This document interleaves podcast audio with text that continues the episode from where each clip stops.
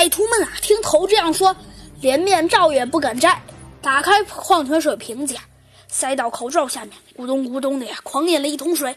喝完水啊，歹徒们就要下车，可是谁知啊，就在这时，两边山坡居然传来了喊声：“倒了，倒了！”歹徒们啊，只觉得天旋地转。他们倒下去之前，忍不住扭头往山坡下看了看，两边山坡下竟然不知道什么时候出现了两批持枪的警员，为首的呀，竟然是猴子警长最信任的手下。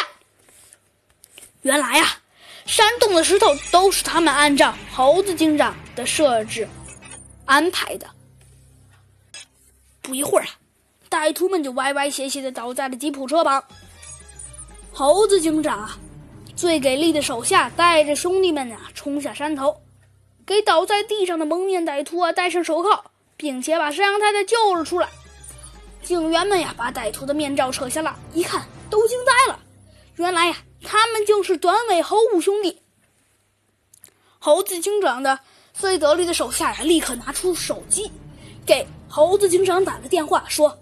报告警长，我们按照您的指示，在路口设下了石头阵，后面发生的一切都是按照您的预料那样封杀的。我们已经将歹徒全部解决，并且救出了山羊太太。